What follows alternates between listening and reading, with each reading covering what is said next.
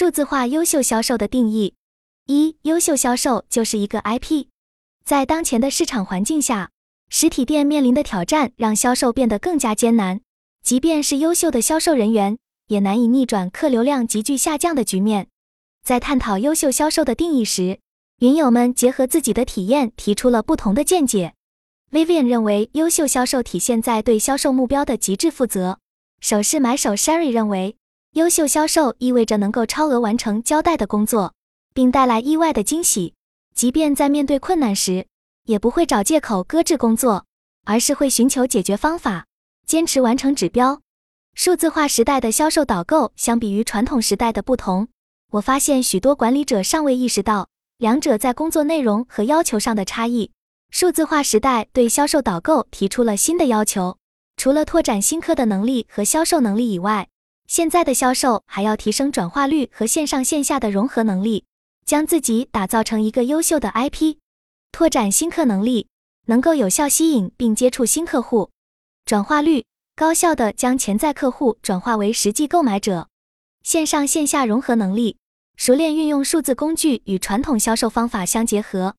这些能力的拓展需求要求管理者和销售人员都需调整策略，以应对实体店面临的挑战。这种适应性和责任感是评价一个销售人员是否优秀的重要标准。二、销售导购的转型。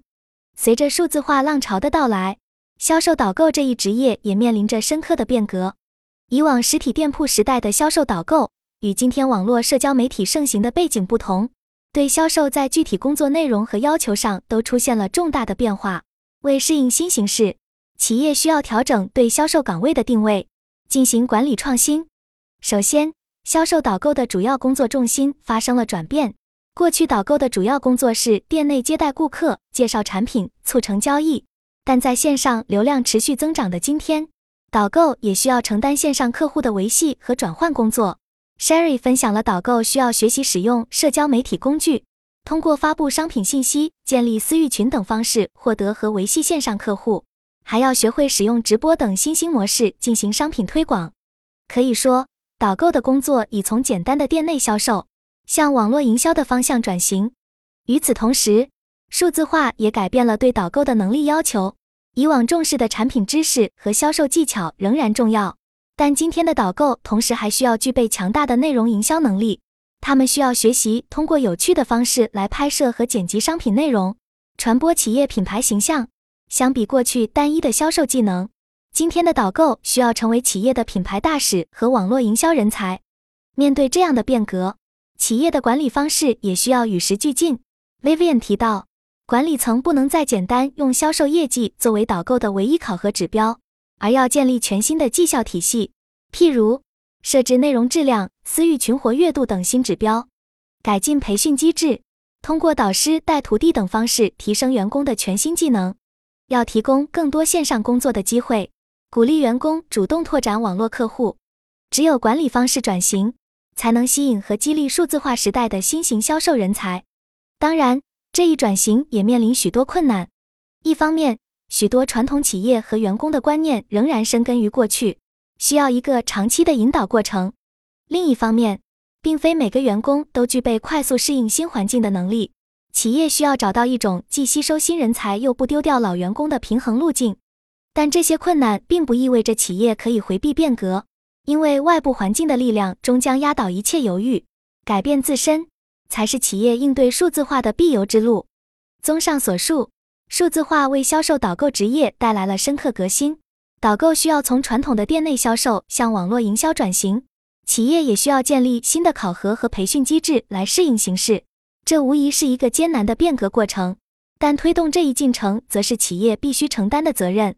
只有与时俱进，主动拥抱变革。销售导购这一职业才能在数字浪潮中获得新生，企业的客户体验和商业模式也才能焕发青春。这是经济发展的必然趋势，也是企业长期绩效的关键所在。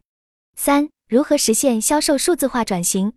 随着消费场景快速数字化，销售导购转型已经成为各企业必然的课题。在这一进程中，许多导购都面临能力跟不上、工作量大增的困境。企业如何帮助导购顺利实现数字化转型？需要重点关注培训方式、绩效考核和薪酬激励等方面，进行管控创新。首先，导购数字化转型增加了他们的工作内容。过去导购主要在实体店内接待顾客，现在还需学习社交媒体运营，开展网络直播和私域运营，这无疑大大提高了工作强度，也需要学习全新的技能。Sherry 举例说，在2016至2017年，他带领六十多名导购做小红书时，大家都觉得增加了工作量而不愿意，最后不得不找代表带头完成任务。面对新增工作，导购必然会有抵触情绪。其次，导购数字化转型需要企业改进培训方式。过去注重产品知识培训，现在还需加强内容营销技巧培训，如怎样拍摄剪辑好看的商品视频。Vivian 建议在实操之前要明确培训要求，并监督执行。事实上，我也了解过，有的公司会为导购制定完整的标准化操作流程，从一杠二杠三杠四杠五步骤规范各项实操技能。这种导师带徒弟式培训。能够有效提升导购的内容营销能力。此外，数字化转型还需要调整导购的绩效考核机制。仅看销售业绩已不适应今天的环境，可增加内容产出量、私域群运营等新指标，使考核更全面。Sherry 表示，他们现在弱化业绩指标，转为强化拍摄量和微信回访量，这有助于提高导购的主动性，但也要留意可能出现的负面效应。如流量上涨但转化率下降的情况，考核指标需要不断优化，使导购主动性和商业转换率达到平衡。最后，合理的薪酬激励也至关重要，这要根据各地的具体情况来制定。Sherry 提到，在厦门普通导购月薪四千至五千五百元，还有提成，但这一标准相对大城市来说偏低，也难以吸引优秀人才。可以设置产出或带薪指标的浮动奖金。并与员工商定目标，合理的财务激励能推动导购主动拓客谋生，实现业绩增长。当然，要做好导购数字化转型，还需克服一些困难，如部分员工观念陈旧。企业也需要在激励创新与保障稳定间找到平衡，但这是一个必由之路。只有不断通过培训、考核和激励，帮助导购顺利转型，这一职业才能在数字化浪潮中获得新生。企业的客户体验和商业模式也才能焕发青春，这需要企业持之以恒地进行管控创新，使新零售时代的导购转型势如破竹。数字化转型中常见导购问题，谈到数字化转型中常见的导购问题，主要可以分为三类：感到忙碌无法应对，对多任务的处理感到压力，拒绝接受新事物，对新技术和变化持保守态度，拒绝学习新技能。对于持续学习和技能提升有抵触感，感到忙碌无法应对，对多任务的处理感到压力。我先和大家分享我所知道的案例。很多人本能的拒绝转型的原因就是店铺工作本来就很忙，还要搞什么社群直播，哪有时间？这种思维的背后做了一个假设：这些是增量工作，他们没有意识到这个是新老工作方式迭代的问题。现在是用新工作方式来替代老工作方式，所以不存在额外增加工作量。现在实体店大多都没有什么客人，没有客人的时候，那么导购站在店铺干什么呢？有的公司会要求员工这个时候熟悉产品，演练模拟顾客销售场景。但现在实体店客流太少了，我最近逛店，心里真是五味杂陈。店铺里都只有店员，顾客屈指可数，这些店员都很年轻。他们在这里度过的每一分每一秒都是他们的青春，难道他们的青春就这么耗费在没有什么产出的站店模式上？二，先转变管理模式，才能引导销售转型。如何引导销售接受当下，尽快实现转型？首先是培训指导方式。Sherry 以前作为培训师，通过模拟演练来提升导购的销售技巧，但现在反而弊大于利，因为过分强调技巧而忽视真正提升销量。企业需要从根本上改进培训内容，注重向导购传授实操的网络营销技能，而不只是空洞的销售技巧。Vivian 表示，他们通过建立培训群，让优秀的导购分享经验，这也是一种培训方式。此外，针对日常管理，完全进手机已不太现实，但也不能一概放任。Vivian 提到，部分门店因远程管理，只能远程检查导购是否在岗。这也显示出管理方式较难适应新形势。但除了技术和工具的应用，Sherry 认为仍需与导购建立情感链接。只依赖数据难以解决问题，这的确是数字化时代需要重视的管理问题。不要将员工机械化，少了感性层面的温度，可将两者结合。数据化管理提供客观指标，情感链接提升执行力。综上，实体零售企业需要在培训、考核、日常管理和数据化等方面探索转型，真正帮助导购适应数字化时代。这需要管理模式与时俱进。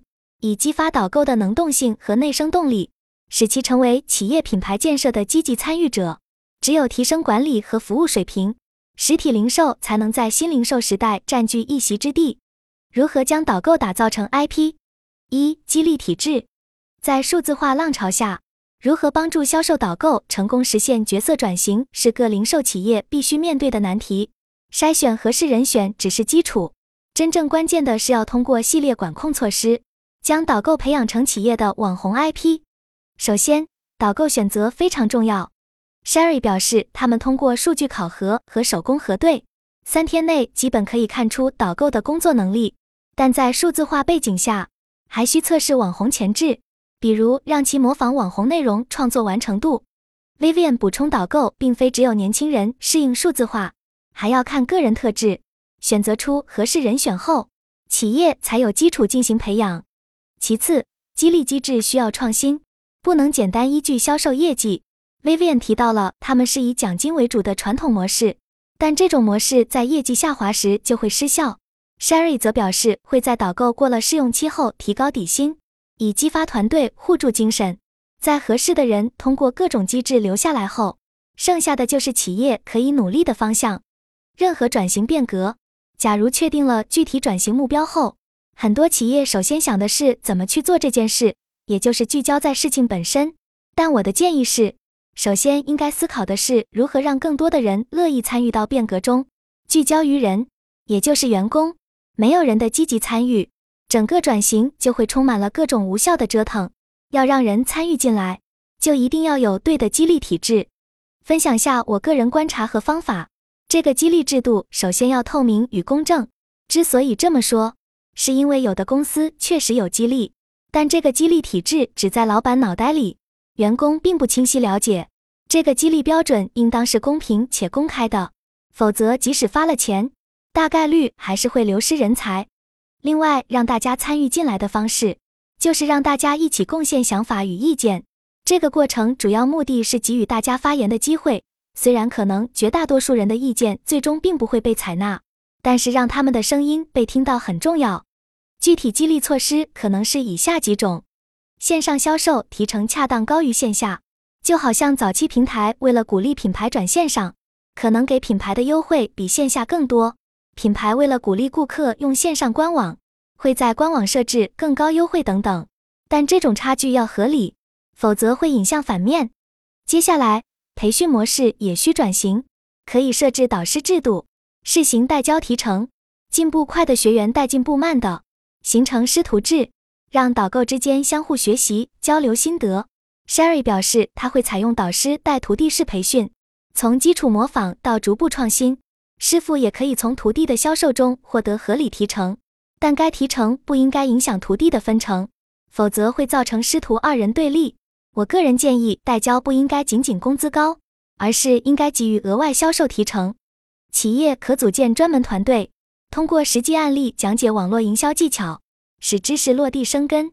当员工达到一定水平，可给予职位级别晋升。销售一般都有级别，如果已经达到最高级别，擅长管理者可以晋升管理。但不是每一个优秀的销售都擅长做管理，这点尤其要注意。有不少案例说明，一个不擅长管理的优秀销售晋升为经理后，企业失去了一个顶尖销售，多了一个平庸的管理者。反而导致更多人才流失。要区分业务能力和管理能力是两种能力。一个优秀的管理者不一定是那个最擅长销售的人，但肯定也是要能销售的。最擅长销售的人不一定擅长带团队，有的销售就适合在一线做销售。最后，赋能也很关键。Sherry 举例，导购之间互相分享拍摄技巧，这有利于快速进步。企业需为导购提供拍摄工具、内部学习资源。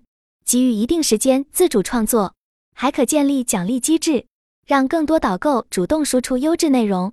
只有真正赋能，导购才能成为企业网红 IP。数字化浪潮已然席卷零售业，销售导购的角色转型势在必行。要切实推动导购数字化转型，企业需要从多方面着手，全面激发导购的内生动力。首先，构建线上线下融合的提成体系。Sherry 分享了实践经验，给线上客户设置更高提成，这对激励导购主动拓展网络业务确实奏效。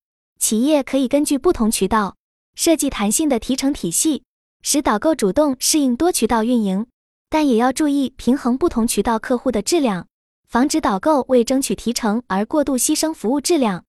其次，增加非销售类的绩效考核指标，除销售业绩外。还可以设置服务评价、内容产出量等新指标，以引导导购主动学习数字化技能，如内容运营、私域运营等。这需要企业整合线上线下数据，实现全渠道绩效考核，使评估更具全面性。在颖儿这一案例中，新的考核体系是支持其实现转型的重要基石。再次，强力支持导购内容 IP 化。Sherry 分析，导购自主拍摄内容更有说服力和代入感。企业需要提供拍摄支持，建立内部分享机制，帮助导购积累原创内容和粉丝群。可以设置内容质量和粉丝数量的考核指标，有力推动 IP 化成为导购的内生产出动力。这需要企业进行管理创新，全力支持和引导导购的原创能力。最后，企业决策层必须提高数字化转型的责任感和紧迫感。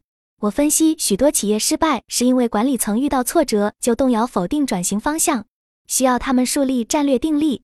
除激励一线导购，还要深入沟通，让管理团队达成共识，使数字化转型成为企业共同的使命。二、培训课程。数字化浪潮下，销售导购急需新的知识和技能来适应形势。然而，许多企业在培训方面仍停留在传统层面。这难以帮助导购实现角色转型。要切实提升导购的数字化能力，企业需要从根本上创新培训体系，使之适应新零售形式的需求。首先，培训内容需要重点加强数字化技能指导。Vivian 提到，他们的培训仍以销售技巧为主，这已过于传统化。Sherry 则表示，他们的培训包括剪辑、拍摄等实用技能，适应当下的市场环境。针对短视频、直播等前沿技能进行操作指导，远比空洞的销售技巧重要。这需要企业根据数字化需求重新设计课程体系。其次，新锐企业的培训制度可提供借鉴。我了解到一家创始人是互联网出身的公司，也在进行类似的数字化培训。但问题是，大多数传统企业高管自己不具备这方面经验，难以带头开展转型。Sherry 认为，很多传统企业可能需要第二代接班，才能进行改革创新。他认识一些三十多岁的二代，对推进企业转型大有可为。企业接班规划对转型起关键作用，但许多传统企业二代也已四五十岁，数字化视野有限，改革不易。企业需要在继承人选拔上进行战略布局，培养对未来商业形态具备前瞻性的年轻领导人。培训创新需要体现企业的社会责任感，像拼多多这样牺牲合作方利益换取自身快速增长的公司，发展不可持续。企业发展需要平衡各方利益，在推动员工成长的同时，还应考虑对行业及社会的正面影响。三、IP 定位，我给大家分享下世界五百强对一般零售部的培训内容。他们有专门的零售大学，区分于企业一般大学，只是专门针对零售的。不过，坦率地说，这种只适合五百强这种超大型企业，一般企业没必要那么细分培训。在我看来，五百强也有很多人才浪费的现象。一个高级人才只是在负责一个很小的事物，时间久了，人的竞争力也会被磨弱的。品牌模块、历史定位、品牌危机管理等。产品模块，我最近去过一家奢侈品店，问了三款产品。店员都要翻吊牌才知道价格和材质，这在我看来说一种退步，是作为销售不应该出现的。作为销售，重点要掌握的就是产品知识，特别是经典产品的来龙去脉、设计灵感、工艺细节等等，这些对于销售来说都是要记在脑子里的。假如是贵重产品、奢侈品，那知识量更大了，因为奢侈品的顾客不少是收藏家，所以要和这样的人对话，没有一定积累，是很难服务这类客人的。销售技巧，现在这个培训体系也很成熟了，大多数公司都会做。我就说一点卖高价和低价的销售技巧，同样培训技巧，细节操作很不一样。比如说卖一百元、卖一千元、卖一万元的销售，从形象到声音，到肢体语言与顾客之间的站位、物理距离要求都是不一样的，所以销售技巧是随着品牌定位有所变化的。这点其实和工厂流水线工人有一定类似度，做惯低价产品线的流水工人，做不了高端流水线。虽然同样是用机器做缝制，做惯高价产品的工人也适应不了低价产品线的快速。在招聘导购时，这个也是一个重要考量因素，但这不是绝对的。有的人悟性很好，适应性强，也完全可以用。顾客服务具体怎么服务好客户，包括售前售后以及顾客关系维持，这些也是大多企业会做的。我也趁机吐槽下顾客服务的一些反面案例。诸如生日祝福短信，各位觉得有意义吗？我个人觉得毫无意义。换句话说，顾客服务应该是适合的，而不是频繁的，而且是自然的，而不是刻意的。从现在的顾客思考，每个人都会消费很多东西，可能被添加了多个销售微信，被拉入多个社群。其实没事，谁也不会想着去看这些企业微信或者社群。所以我觉得最好的就是一年问候一次。过年打个招呼就行，最主要的服务还是体现在当顾客有问题，能积极去解决，其他的不用折腾太多。我个人不喜欢过于热情的销售，我觉得就是淡如水的那种交往刚好。活动执行，以前这种主要是局限于高端品牌，现在大众品牌也经常搞活动，特别是产品预览日，导购都会参与，所以这个也有具体培训。艺术设计品味。主要是比较强调设计的公司，现在买手店也经常组织这样的沙龙活动，因此导购自身也会被培训，要求参观博物馆、画廊，或者听专业老师讲解艺术史、设计史等。店铺运营，店铺运营是一家店铺的日常基本，比如员工进出、货品物料进出、突发事件处理、与商场沟通等等，这些都属于一般店铺都会做的，只是管理标准化与细致度差异。IP 培训如何打造个人 IP？这个也可以作为专门培训模块，只是我听说的企业为自己导购这么做的比较少。现在借助社交媒体，一些企业鼓励员工成为 IP，开展自己个人账户，建议使用品牌名、个人名这样的名字做账户名，鼓励员工利用企业卖货机会聚合自己的粉丝。员工离职后，其实也为自己积累了一定人气，双赢。我知道的是，中小企业反而有做的。如果他们离职了，依然可以继续为前公司带货的。所以，企业应该鼓励员工发展个人 IP。当然，事实上能做成 IP 的还是极少数，但这样的行为依然值得鼓励，包括为此做更大的投入与培训。四、宣传典范。我曾经去过一家中小企业，他们有一个做法挺值得学习。他们是零售培训部。属于零售的支持部门，他们每个月都会去评估导购的业绩，然后将业绩好的导购专门为他们做专辑。专辑包括拍摄视频，拍摄他们一天的工作，采访他们，总结他们成功的经验。每个月都会有类似于销售之星，还有内部杂志与图文宣传。这其实也是打造 IP 的一个过程，只是主要局限于内部。传统时代也有这些，但是那个时候只是文字采访。传播率和传播渠道与形式都很受限制，在我看来，这些都可以被转为外部资料输出，让顾客看到企业的内部文化。所以，既解决了内容问题，也解决了销售问题。